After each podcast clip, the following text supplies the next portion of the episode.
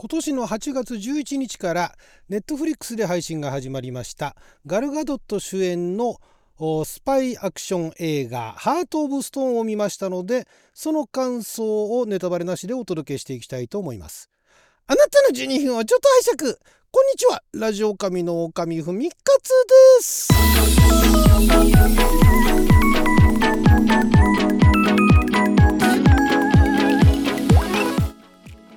トークでございますが、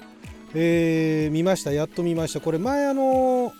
えー、あれですねあの洋画の放題考えますのコーナーでも紹介したあと思いますけれども、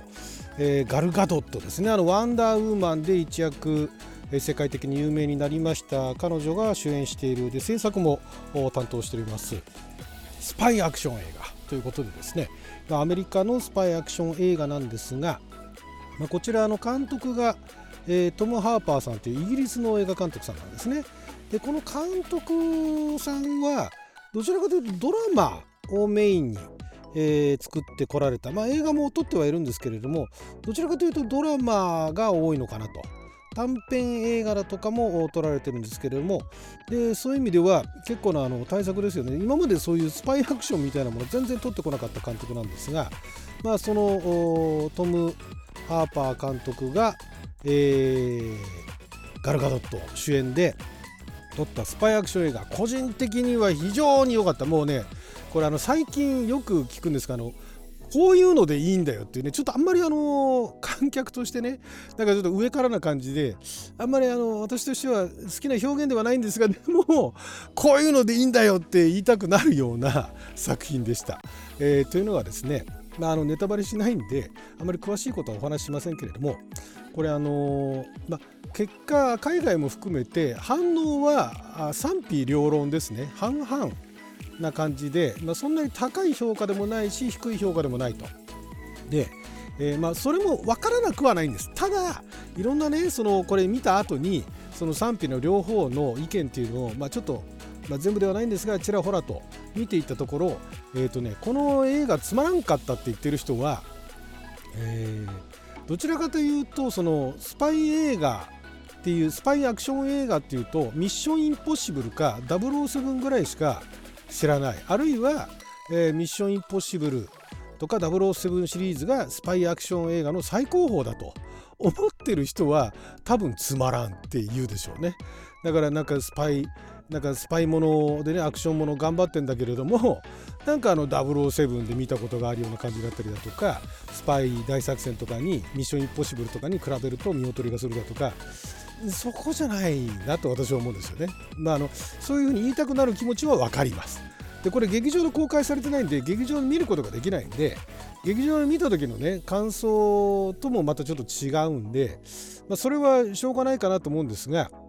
えそうではない要はそのスパイアクション映画っていうのはあんまり見たことがない人あるいは、えっと、スパイアクション映画を結構いろんなのを見てきた人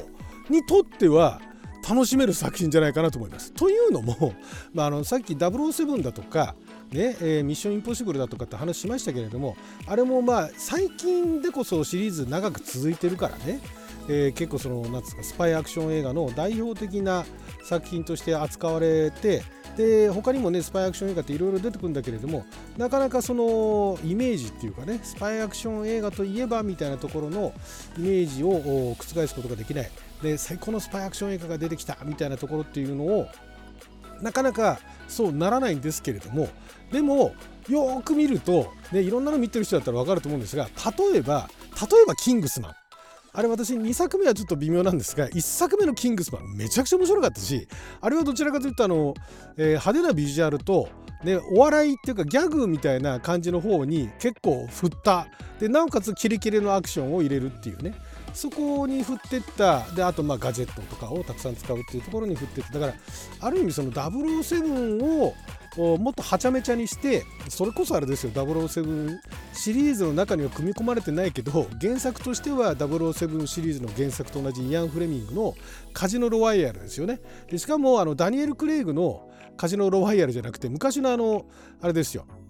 あのピーター・セラーズのね出てたあのカジノ・ロワイヤル。あっちのノリにむしろ近いのかなと。あれはあれであの何ていうんですかね。私大好きなんですよ。私大好きなんですけどあれをスパイ映画と認める人っていうのは、えー、なかなか難しいんじゃないかなと。しかもスパイアクション映画ではないだろうあれはみたいなね感じになっちゃうと思うんですが一応あれもアクションあるんですけれどもで私好きなんですがそれを、えー、アクションをさらに強化してってガジェットも強化してってビジュアルも強化していったのが私はキングスマンな感じがするんですね。で、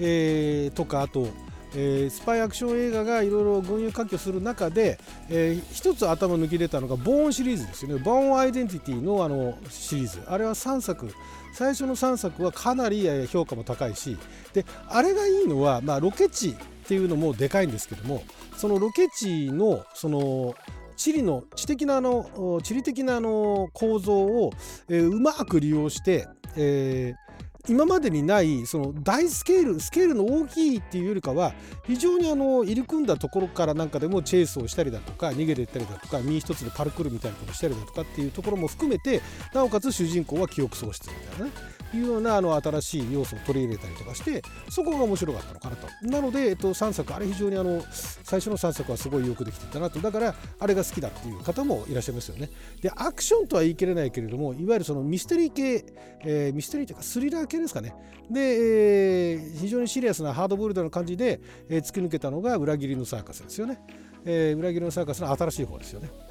あれなんかもあるんですけれどもでそういうのとかいろいろ見てきた人からすると今回のこの「ハート・オブ・ストーン」っていうのは非常にその何て言うんでしょうスパイアクション映画で、えー、見せ場となるものっていうのをちゃんと抑えてですよね。ちゃんと抑えてるっていうのはまずロケ地なんですよ。ロケ地のそのどこがっていうよりかはえっ、ー、とね、え、スパイアクション映画でとりあえず入れとくと、あの、見ていられるっていうのが、え、まず、えーと旧都市ね。あのヨーロッパにあるような昔からあるような、えー、雑然としてんだけれども綺麗ななんか都市ね。とあとはその発展途上国みたいなねなんか発展途上国って言ったらちょっとあれですけれども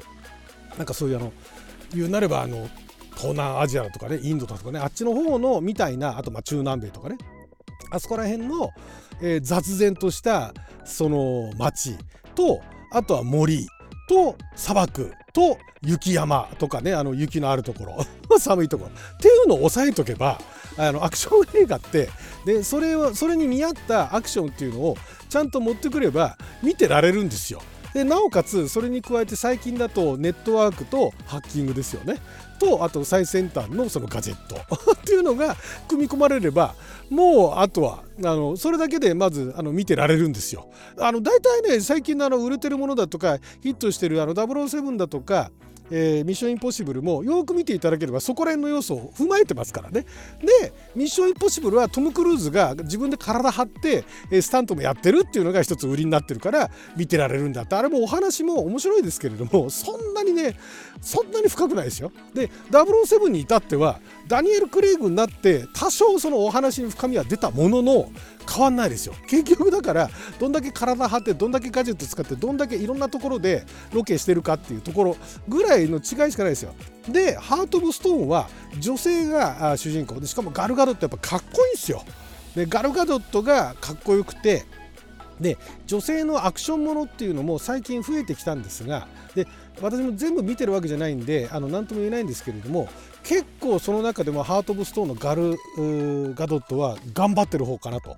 で、えー、これはシリーズ化狙ってるなっていうそのキャラキャラ立てですよねいろんなところ登場してくるキャラクターっていうのがこれはこの1作だけじゃなくてシリーズ通してこのキャラ出てくるんだろうなと思わせるようなキャスティングだからそのやってる演じてる人たちというのは本当に絶妙な配役だと思うし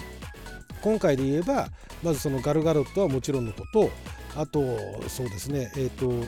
もうもう一人あれですねあのアーリア・バットさんですねあの RRR に出演されたのインドのね、えー、女性の女優さん。この方も非常にいいあのキャラクターで、まあ、ベタっちゃベタなんだけれども非常にあのいい感じでしたね。あとソフィー・オコネドーなんてあの渋いところもねあのいい感じであの司令官役みたいな感じで出てきたりだとか。あとはえーまあ、今回のジェイミー・ドーナンの配役も良かったですね。あのパーカーっていうキャラクターがね出てきたところだとかそういったところの持っていき方が面白かったです。でアクションのその格闘のシーンとかもえー、っとね何て言えばいいのかな。あのー、これ個人的にねもっとそのガルガドットが、えー、それこそワンダーウーマンじゃないけどもあれぐらい無敵な感じだったらまた評価は違ったんだろう。まあでもそれはそれでまたツッコミが入ると思うんですけれどもで、えー、とこのガルガドットすごいかなりパワフルでかなりあのハイパーなキャラクターなんだけれどもでも結構痛々しいところがあるんですよね。いろんなところでね。あの重傷ではないけれどもかなり怪我を負うと。だからそこら辺のところの何て言うんでしょうこのスパイアクション映画の中でのかろうじてリアリティみたいなね。いうところを一応持ってきてるんですよ。だから抑えてるところは抑えてるしすごいこの「ハート・オブ・ストーン」っていうこれ完全原作ないですからね。あの小説だとかテレビドラマだとかっていうあの原作が全くない中ですごい頑張ってるんですよ。他のさっき言ったあのヒットしてるやつだとかこれこそスパイアクション映画のね最高峰だって言ってるやつは原作があったりだとかテレビドラマのオリジナルがあったりだとかっていうのがベースにあるんですよ。だからそのベースの世界観があるからあのなんですそこからさらにあのなんですかね、えーまあ、あのスクラッチビルドじゃないですけどもそういうこともできるっていうことなんですね。でここのハート・オブ・ストーンは完全オリジナルでなおかつネットフリックスっていうところで非常に私はねあのこれはいいもの作ったなとこれ頑張ってねここまでのものが作れるんだったらネットフリックスでちょっと3作ぐらい作ってほしいなっていう感じになりましたね。っていうぐらい私は非常にあの見応えがあってもう1回もう2回ぐらい見ようかなって思える久々にねあの面白い作品でした。ええ、あの見せ場っていうかもうあれですよ。ねもうエンタメとして非常によくできてるなっていう。そんなに重たすぎる話でもないし難しい話でもないし、ね、ひねくり回してもいないしみたいな。で適度に見せ場があってみたいなところでこれはねそういう意味ではあんまりそういうの見てない人に特におすすめだと思いますんで、ね、あの007が最高だとか、えー、あのミッションインポッシブルが最高だって言ってる人は見なくていいと思います。それ以外の方はちょっとねネットフリックス入ってる方は見てみたらどうでしょうか。はいということで12分間の貴重なお時間いただきありがとうございました。それじゃあまた。